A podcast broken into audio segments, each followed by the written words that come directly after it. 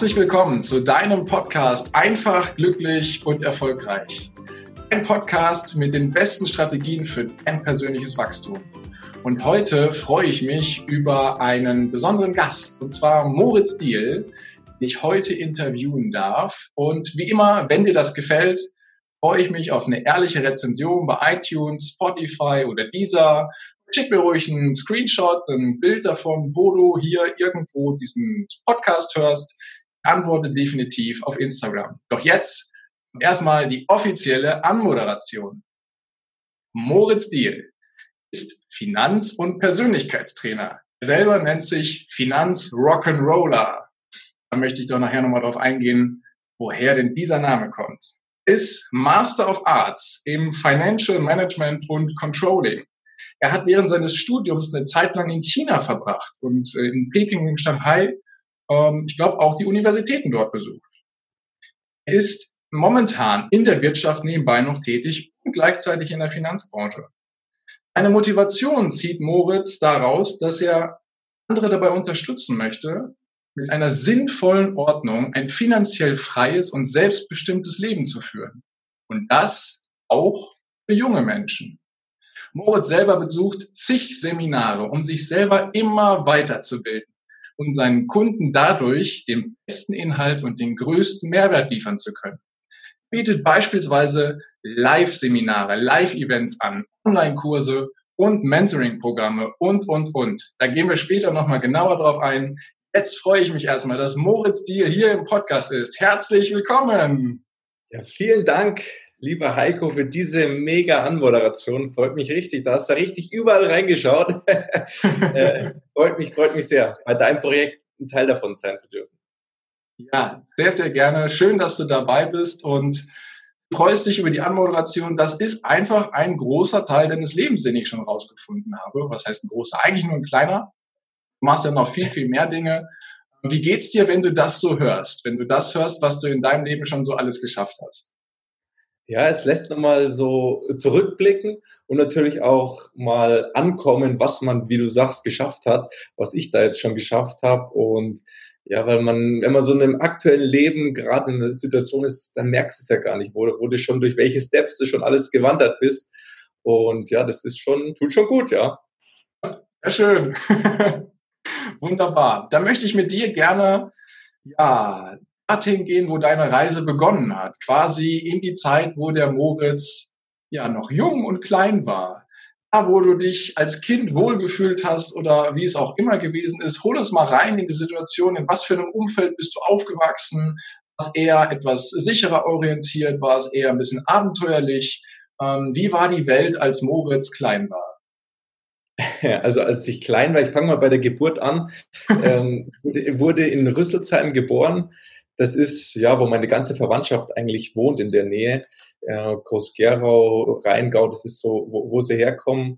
Und ich bin aber mit zwei Jahren mit meinem Papa mit äh, oder halt mit meiner ganzen Familie an der Stelle nach Bayern gezogen. Also jobbedingt wurde er bei Audi angeworben und hat dort angefangen dann zu arbeiten. Dann sind wir eben dorthin gezogen und hatten erstmal gar kein Umfeld mehr, ähm, wo, wo wir kannten. Also weder Verwandtschaft noch Freunde. Und ja, dann ist es halt einfach so äh, losgegangen, sage ich jetzt einmal. Kindergarten, Schule, alles, was so da ist. Und ich sag mal, es war ein sehr behütetes ähm, äh, Leben. Also klar, mein Papa einen guten Job, ähm, gut verdient und ähm, habe eigentlich mir immer viele Sachen ermöglicht und auch meiner meiner Mutter.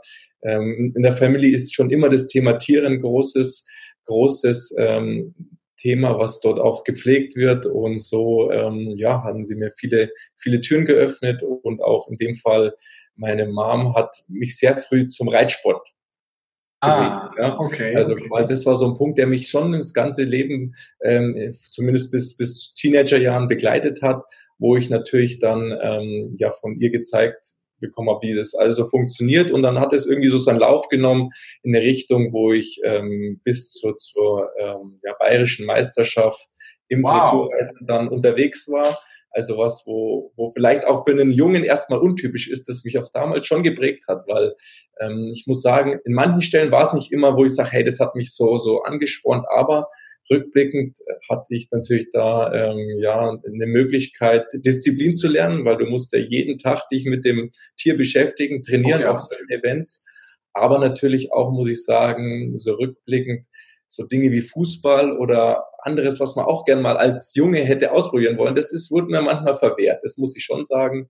Ansonsten habe ich ähm, ja eine, eine tolle, tolle Family, drei Schwestern mittlerweile, also eine, die direkt nach mir kommt und dann kamen mhm. noch drei Nachzügler, die, ähm, die ich sogar dann auch großgezogen habe. Ja, also wirklich, die sind so weit hinten, dass ich die dann gew gew Windeln gewechselt habe und alles. Hey. Ähm, genau. Wie viele Jünger sind die, äh, Nachzüglerinnen, Schwestern? Die nächste Nachzüglerin ist jetzt 18 geworden dieses Jahr, also wow. ist quasi zwölf Jahre dazwischen und die, ähm, also die dritte dann im Bunde noch ein Jahr jünger, also die ist jetzt wird jetzt dann 17 und das ist ja ist, ja. ist interessant. Dann drei Schwestern, äh, immer was los und ja, das war so, ich sag mal, eine behütete Kindheit. Und ähm, ja, mit, mit 16 sind wir dann auf einen Hof gezogen, weil natürlich irgendwo dieses Thema Reiter, ich weiß nicht, ob sich da irgendwo auskennst, das sind schon spezielle Menschen.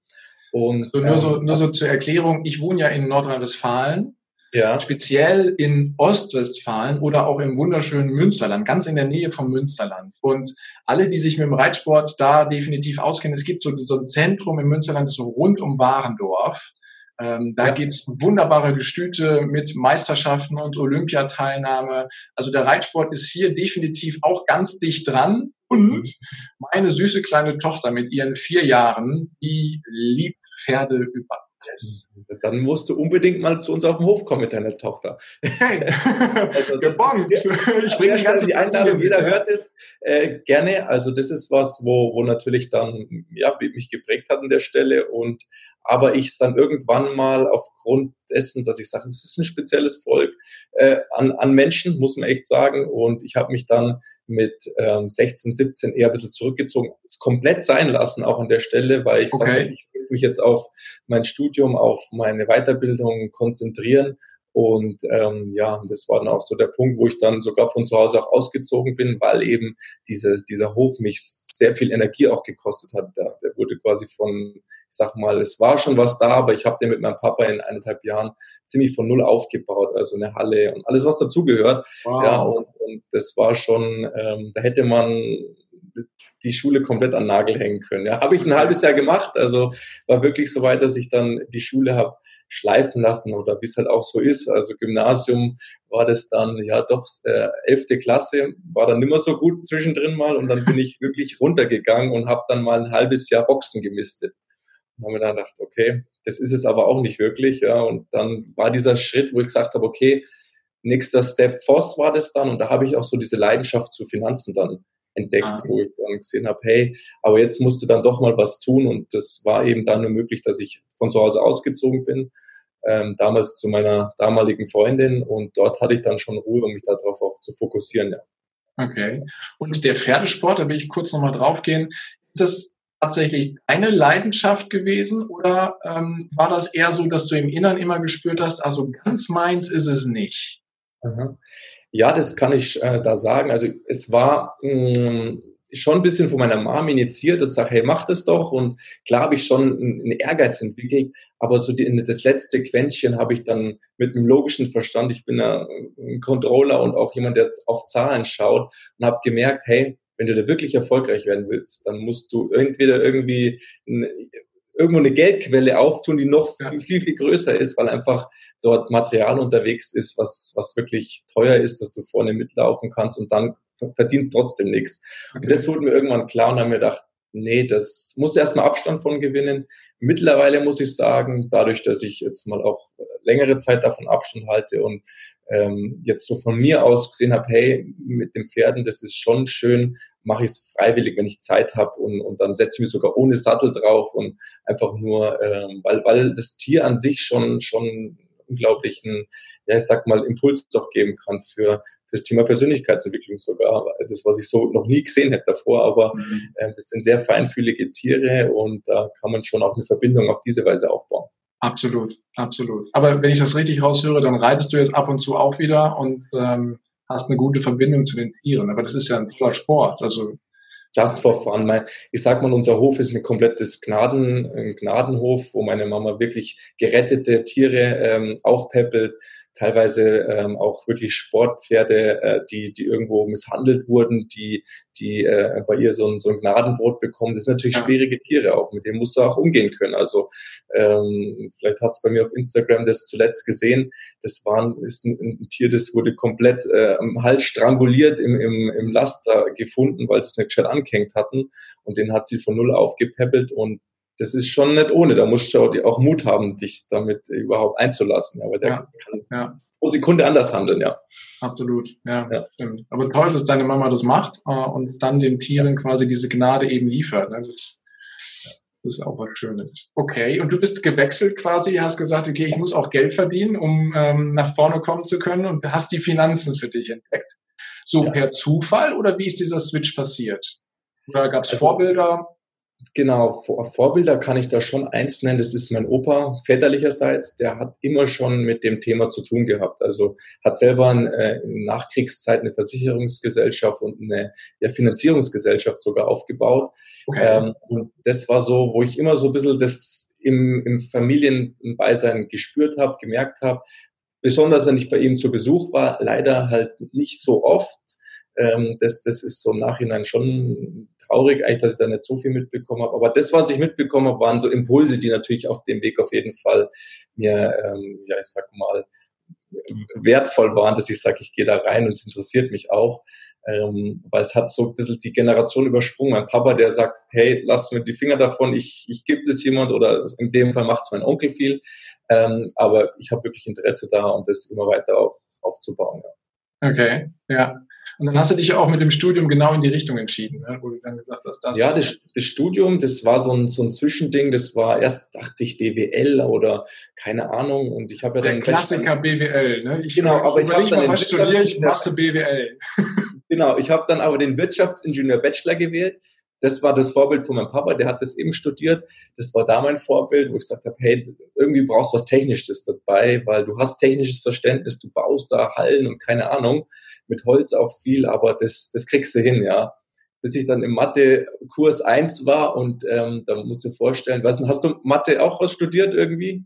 Habe ich nicht, wobei ich jongliere jeden Tag in der Finanzwelt auch mit, mit den Mathezahlen. Von daher, Verständnis ist da, aber ich habe es nicht studiert, nein. Genau, aber für mich war dann so das, das, das wirklich ein einschneidendes Erlebnis aus der FOS raus, Mathe ziemlich gut, glaube ich, eine 2, glaube ich, war es, genau. Und dann erste Stunde Mathe im, im, im Studium, äh, hat er das quasi den kompletten Stoff vom, von, von der FOS abgehandelt und sagt, okay, das ist nicht prüfungsrelevant denke ich mir, okay, gut, dann schauen wir, was jetzt kommt. Natürlich äh, äh, war das dann auch ein Fach, wo, wo nicht ganz einfach war, da auch immer durch den ersten Versuch durchgefallen. Dabei habe ich es aber auch belassen. Also es ging dann schon, schon besser weiter und aber natürlich mit viel Fokus aufs Studium. Mhm. Weil ich eins schon, schon hatte, ich habe mir immer sehr schwer getan beim, beim Lernen von, von Dingen und überhaupt was zu behalten. Und ähm, in, der, in der Schule sogar, äh, ich sag mal, eine Leserechtschreibschwäche, eine attestierte, die mich schon viel gebremst hat an der Stelle. Und die okay. habe ich wirklich durch Disziplin ähm, ausradiert, besser gemacht. Und ähm, das war aber ein Weg, ein Prozess, ja, den ich da bestritten habe. Und am Schluss, ja, glaube ich, kann ich schon stolz sein oder bin sehr stolz auf das Studium, was ich dann gemacht habe mit dem ja, Master. Definitiv. Ja. Du hast ja auch was Besonderes gemacht in der Zeit. Du bist ja dann nach China, ne? Ja, also das war dann im Master. Im Master war dann quasi so ein Sommersemester äh, in China, quasi zwei Wochen in Peking, zwei Wochen in Shanghai und da mal wirklich ins Studium, also in die Universitäten rein äh, mit Prüfungen und allem drum und dran. Das war wirklich Teil des Masters, der war so aufgebaut und auch mit einer Projektarbeit dahinter und ja, da war auf jeden Fall ein guter Einblick in das Land zu sehen, ja. Hol uns doch da mal rein. Äh, wie ist es? Ich war noch nie in China und ich kenne auch kaum irgendwie einen, der da schon war. Äh, wie, wie ist es für dich gewesen, in jungen Jahren nach Peking, in diese Riesenstadt Peking und in diese Riesenstadt Shanghai zu gehen, jetzt aus dem, äh, sagen wir mal, ländlich strukturierten und geprägten Bayern? Also ich muss dazu sagen, fairerweise, ich war schon mal davor dort, äh, hat den Grund, dass mein ähm, der damalige Vater von meiner Freundin ähm, damals, der hat mich schon mal auf einen Geschäftstrip nach China mitgenommen. Das heißt, okay. dort hatte ich schon mal ein bisschen Einblick in das Land, auch in die Geschäftswelt. Und das war sogar noch ein viel schlimmeres, äh, eine viel schlimmere Stadt, wo wirklich nur Industrie war, wie Peking und Shanghai. Deshalb habe ich es gekannt, ähm, aber natürlich war es nochmal eine ganz andere Situation, äh, dort dann in die, in die Universität zu gehen. Alles auf Englisch und boah, und, und, und äh, du musst sofort in zwei Wochen dann die Prüfung ablegen. Was schon war, das ist, ich sag mal, sehr ähm, touristisch geprägt. Also wir sind sehr durch diese Mainstream-Sehenswürdigkeiten äh, ähm, gelenkt worden. Äh, was, man, was ich dann aber schon gemacht habe, dass man mal so ein bisschen abseits des Weges geht. Ja, und da siehst du dann recht schnell, besonders war es in Shanghai, wenn du mal so zwei, drei Straßenzüge zur Seite gehst, ja. dass dann da schon Armut herrscht und auch wirklich Baracken standen, ich weiß nicht, ob die immer noch da sind, aber das hat mich dann schon, ja, nachdenklich gemacht und natürlich diese Masse an Menschen und dieses, dieses, diese Schnelligkeit, das ist schon, schon krass, ja. Hm. Was hast du daraus gelernt aus der Zeit, die du da in China verbracht hast? Hm, was habe ich gelernt? Natürlich ähm, erstmal wieder viel Selbstvertrauen, dass man sagt, okay, man kann das dort dahin fahren und klar waren Studienkollegen dabei, aber du hast sehr schnell wieder neue Leute kennengelernt und hast dich irgendwie connecten müssen, Projektarbeiten gemacht und ja, diese ganze Kultur, das Essen auch und wie, wie kannst du dich da äh, zurechtfinden? Das war auf jeden Fall was. Dann natürlich die Inhalte dort, weil musst dir so vorstellen, wir haben dann die Aufgabe bekommen, eine komplette Projektarbeit zu machen, äh, mit einem, mit einem, ja, ich sag mal, Produktionsstandort dort zu ähm, aufzubauen und das als einfach so mal durchzuspielen. Ich selber habe dann auch nochmal eine, eine eigene Projektarbeit vom Master gemacht, wo ich auch sehr viele Inputs von dort noch nehmen konnte. Also ja. quasi auf der grünen Wiese eine, eine Produktion mit allem drum und dran, Projektplan, alles. Da habe ich sehr viel, viel, viel Wissen gleich auf der Reise mitgenommen und auch mhm. Äh, Leute interviewt und, und mich auch mal so unter die Einheimischen gemischt. Und das war schon sehr wertvoll auf jeden Fall, zu sehen, wie, wie könnte es gehen, ja. Ja, okay. Es war ja in Anführungsstrichen dann ein Ausflug, ein längerer Ausflug nach China. Oder du sagst ja China. Ist das eigentlich richtig, wenn ich China oder China sage? Ich würde sagen China. Ich sage ich sag immer China, ja. Ich China. China. Ich weiß es nicht. Ist, auch, ist mir nur aufgefallen. Ja. Und dann zurück nach Deutschland, Abschluss in der Tasche. Und äh, mit diesem, ja, im Endeffekt mit der Welt zu Hause auf dem Hof, mit dem behüteten Hof, wo die Pferde quasi auf Moritz warteten und jetzt das äh, Wissen im Bereich Finanzen und Controlling in der Tasche mit dem Studium abgeschlossen. Ähm, wie ging dein Weg dann weiter? Der Weg ging so weiter, ich habe ähm, quasi die Masterarbeit bei der Firma Zott geschrieben. Ähm, das ist quasi eine Molkerei. Und da muss ich dich abholen aus einem Bereich. Also es war nicht mehr so, dass ich wirklich so daheim war, sondern ich war dann in der damaligen äh, Familie von meiner Ex-Freundin damals sehr involviert und unter anderem auch in der Firma von ihm, von dem, ah. von dem der war in der Automobilindustrie tätig und mhm. das war so, wo ich gesehen habe, okay, ähm, wie läuft dieses, diese Branche ab und habe ähm, leider an der Stelle etwas nicht Schönes mitmachen dürfen und das war eine Insolvenz einer Firma. Das war damals in der Wirtschaftskrise, äh, wo es dann, wo es dann wirklich den Bach runterging und das habe ich live miterlebt und habe dann eine Entscheidung für mich getroffen, dass ich diese Branche niemals betreten werde und ähm, habe dann geschaut, hey, was ist ein krisensicher? Ja. Und habe mir gedacht, okay, gegessen wird immer.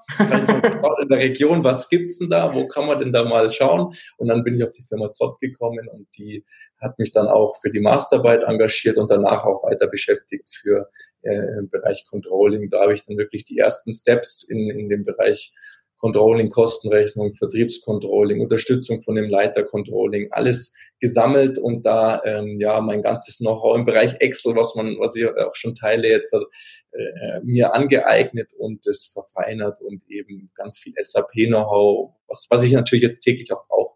Ja. Ähm, ja, genau.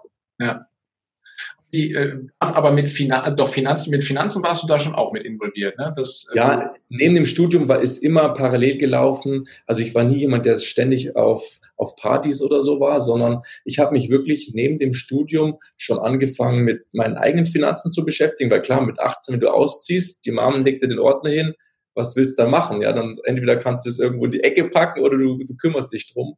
Und ich habe dann eben ja mein Opa in den Ohren gehabt und dann eben mit Aktien angefangen, Daytrading und mir Geschäftsberichte durchgelesen und mich da immer weiter eingelesen. Also es mhm. ist ein Prozess gewesen und ganz viel damit beschäftigt und das hat mich seitdem begleitet. Also das ist immer mitgewachsen, weil im Studium muss man sagen, hast du dieses private mit Geld umgehen nie gelernt. Ja, also mhm. ich zumindest nicht und auch das klar war mal so ein, so ein, so ein Thema aus Unternehmenssicht, wie launche ich Aktien oder Optionsscheine, wie was bringt mir das, aber nie so aus aus Anwendersicht, aus also als Privatmensch. Und das war so das, wo ich mir dann halt selber angeeignet habe in der Zeit. Und da kam dann die Verbindung her. Also da mhm. kann man schon sagen, ich habe mich damit beschäftigt. Und na klar, in der Firma selber hast den ganzen Tag mit irgendwie Gewinn und Verlust oder äh, irgendwelchen Kalkulationen zu tun. Das, das hat sich dann irgendwie so ergänzt. Ja, okay. Und ähm, Gab es da zu der Zeit, wo du dich dann angefangen hast, mit dem Thema Finanzen privat auseinanderzusetzen, auch in irgendeiner Weise Leute, wo du gesagt hast, oh, so wie die das machen, so will ich das auch machen? Oder war das komplett eigenes Recherchieren, eigenes Ausprobieren und Umsetzen? Viel eigenes Umsetzen, natürlich ähm, viele Bücher gelesen, aber auch mal den ein oder anderen Aktienbrief, wo jetzt so vermeintliche Spezialisten ihr Wissen geteilt haben, damals schon, da mich äh, weitergebildet, dann, ja, das, das waren so die, die, die Kanäle. Aber das meiste habe ich mir eigentlich selber beigebracht. Mhm. Über Learning by Doing, viele Fehler gemacht, äh, Geld versenkt auch. Und das, das ist was, wo ich sage, hey, das hätte man sich auch sparen können, wenn man sich ein bisschen besser beschäftigt hätte damit. Aber es gehört dazu. Und ähm, ja, das war dann so, so ein Punkt, wo ich sage, das, das ist so diese, dieses Wachstum an der Stelle, ja. Ja, okay. Aber dann kam ja irgendwann in deinem Leben so die Situation, dass du gesagt hast, ich habe jetzt viel gelernt, wie du eben schon gesagt hast, Wissen angesammelt, was ich jetzt auch schon teile, so hast du es eben mal gesagt. Dann kam so dieser Wunsch auf, dieser Punkt, dass du gesagt hast, jetzt will ich es anderen auch weitergeben. Kannst du dich da noch dran erinnern? Ja, also das war 2017, das war so ein, ja, es ging alles so dahin. Ich habe dann mir gedacht, okay, jetzt könnte ich mal in der, in der Firma bisschen wachsen, ja, hast ja klar einen Master gemacht, dann willst du auch mal eine Leitungsfunktion irgendwie, so es wird dir ja suggeriert. Und dann habe ich ähm, das mal so auch angebracht und dann hieß es von dem damaligen Chef, ja, aber deine Kollegin, die möchte auch die Stelle und er entscheidet sich jetzt erstmal gar nicht. Und ähm, dann habe ich gesagt, okay, verstehe ich, bin ich selbst persönlich noch nicht weit genug, aber kann ich entwickelt werden. So, das war der, mhm. der Step. Und das war dann nicht der Fall, also das wurde nicht gemacht, also quasi in mich investiert. Und ja. dann habe ich beschlossen, okay, ich investiere in mich selber. Frag mich nicht, wie es, das war an der Stelle eine Situation und dann kamen ganz viele Dinge zusammen. Also es war quasi mein erster Online-Kurs, den ich im Bereich ja, Führung auch mal genommen habe, weil ich dachte, okay, da fehlen mir anscheinend Know-how-Skills, dass ich das auch verkörper.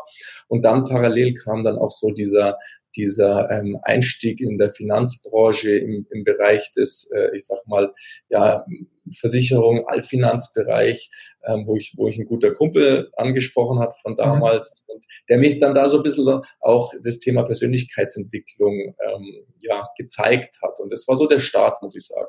Okay. Also ist das so gewesen, dass du definitiv deine Situation reflektiert hast, nachdem dein äh, damaliger Vorgesetzter gesagt hat, nee, erstmal nicht, warte mal noch ein bisschen, wo viele andere dann ja vielleicht zu dem Impuls und diesem Ratschlag folgen und sagen, okay, dann warte ich halt nochmal und frage mal nächstes Jahr.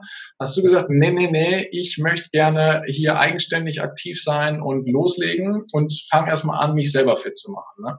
Genau, das war so. Ich bin ihm da auch sehr dankbar im Nachhinein dafür, dass er mir diesen Riegel davor ge gestellt hat und nicht mich durchgewunken hat, weil sonst glaube ich, hätte ich diese Entwicklung nicht gemacht. Das war so eine, so eine ja, Konstellation aus verschiedenen Dingen. Zum einen im Job, dann auch in der Beziehung nicht mehr weitergekommen.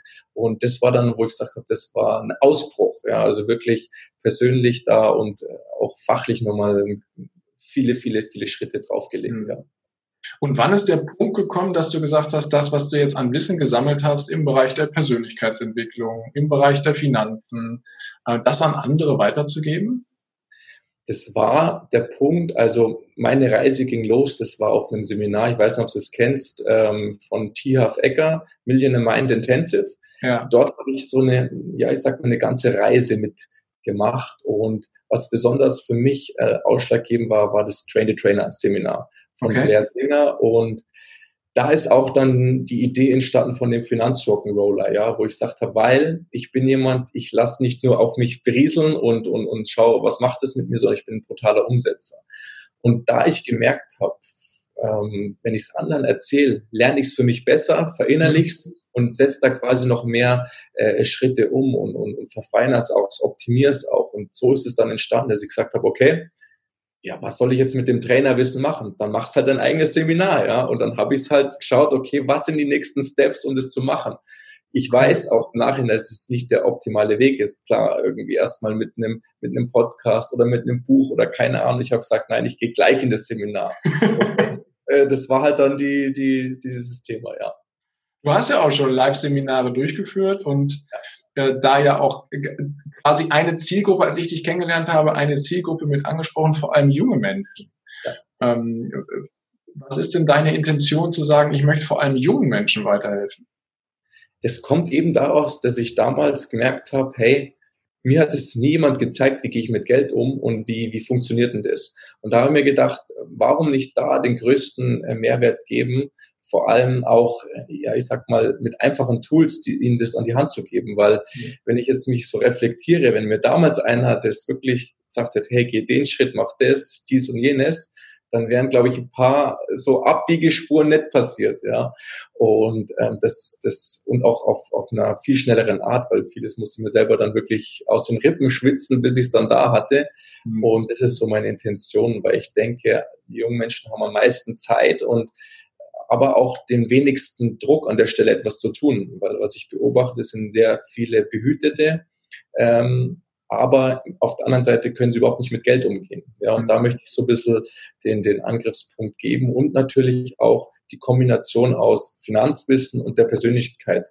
Das ist halt, wo ich merke, es wird noch, noch viel weniger äh, gezeigt. Also klar, wenn du jetzt halt, äh, zu einem Finanzberater gehst, der schaut, okay, stell dich richtig auf, aber der schaut sich nicht deine, deine aktuelle Situation an, wo du persönlich stehst. Mhm. Und da ist halt meine Meinung, wenn du da nicht reingehst im Bereich Glaubenssätze, im Bereich Werte, Ziele, dass das dann ihn nicht weiterbringen wird langfristig. Ja, dann kannst du ihm irgendeine Lösung hinstellen, aber das hat keinen nachhaltigen Erfolg. Ja. Ja, okay.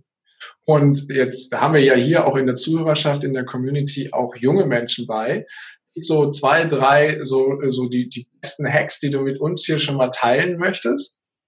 Klar, also einer meiner größten Hacks ist, zahle dich immer selbst zuerst. Also schaust, hey, ich schaue, dass ich das, was ich für später oder auch für, für eine mögliche Investment in, in, in Bildung oder so zuerst weglege, bevor ich meine Ausgaben tätige. Das ist so der erste und mein einfaches und, und, und bestes Tool ist die persönliche Bilanz, dass du halt schaust, hey, wie entwickelt sich mein Nettovermögen? Ja. Äh, und das ist damit auch ähm, ein Tool, wo du halt quasi deine, deine ganzen Vermögensgegenstände, die du hast, sei es physischer Art, Auto, Haus, wenn schon da ist, äh, und deine, dein Umlaufvermögen dir anschaust und dagegen die Schulden, wenn schon welche da sind. Ich hoffe in jungen Jahren nicht, aber ich ja. beobachte es leider ziemlich oft.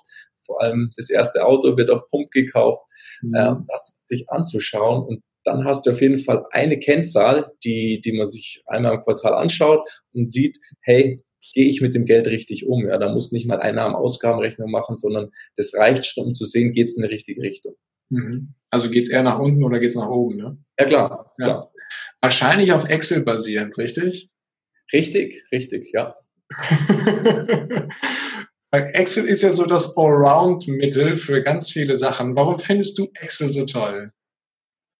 Warum finde ich es toll? Weil ich erstmal für mich sehr viele Dinge damit umsetzen konnte, weil ich sehr viel Flexibilität damit habe und ja auch einfach mal loslegen kann. Ich bin ja jemand, der, ich denke sehr viel in Tabellen. Ja, also mhm. wenn du mir einen Prozess in einem Buch beschreibst, habe ich den schon sehr oft in eine Excel-Tabelle gebaut und daraus ein Tool kreiert.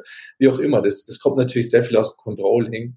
Und ähm, ich bin mittlerweile so weit, dass ich auch meine komplette Persönlichkeitsentwicklung in diesem Tool abgedeckt habe, um es einfach an einem Platz zu haben, weil da kannst du ganz viele, viele Reiter machen und sie miteinander verknüpfen. Und klar gibt es da bestimmt die, die neuesten ähm, Tools auch in irgendwelchen Apps, aber für mich ist das der Weg, der, der, der funktioniert, wo ich dann auch meine Farben durchsetzen kann und alles, ja. Sehr cool, okay.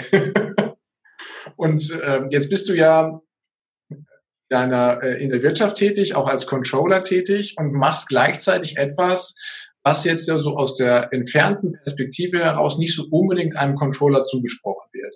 Vielleicht bin ich da jetzt auch etwas voreingenommen, Ähm, aber wie, wie haben deine Kollegen oder wie hat dein Umfeld reagiert, dass plötzlich der Moritz Deal, der äh, eine tolle Karriere anstrebt in einem Unternehmen, sagt, okay, ich scher mal aus, ich gehe mal jetzt auf Seminare, reise mal um die Welt, ähm, guck mir mhm. da die Dinge an, ähm, was ja nicht so ganz der klassischen, dem klassischen Karriereweg entspricht, den man sonst so in der Firma geht. Darauf will ich hinaus. Ja. Wie hat da so dein Umfeld drauf reagiert? Ähm, komplett unterschiedlich. Also natürlich, ähm, ich sag mal, Leute, die noch nie auf dem Seminar waren, erstmal komisch. Die haben sich gedacht, hey, jetzt gibt er dann einen Haufen Kohle aus für, für Weiterentwicklung. Das braucht es doch nicht, weil nach der Schule hat man ja ausgelernt. Und äh, natürlich sind es auch, wenn man, wenn man die Videos dann sieht, die auf Seminaren sind, mit viel Energie. Das ist ja erstmal unterschiedlich zu dem, was man heutzutage in der Schule lernt. In der Tat, so, ja. Da haben sich dann schon die ein oder anderen, ich sag mal, nicht abgewandt, aber es ist einfach auseinandergegangen von den, mhm. von den Interessen und auf der anderen Seite hat natürlich dann neue äh, ich sag mal, Bekanntschaften kreiert oder auch gefunden, die dann auf der gleichen Wellenlänge waren und die halt dann einfach, ja, dann dort mitgewachsen sind. Vor allem auch im, im Bereich des, des Finanzvertriebs hat man natürlich schon solche Freunde eher gehabt. Ähm, aber diese alten Kontakte gibt es tatsächlich nur noch ähm, wenige. Mhm. Okay. Was ja schon auch wehtun kann, ne? wenn so die alten Kontakte nachlassen oder ist eher so für dich so auf dem Weg, wo du sagst, es war eine schöne Zeit mit ihnen und jetzt ist es was Neues? Das war der erste Teil des Interviews. Vielen Dank, dass du dir bis hierhin die Zeit genommen hast. Und gleich geht es weiter. Ich wünsche dir viel Spaß mit dem zweiten Teil.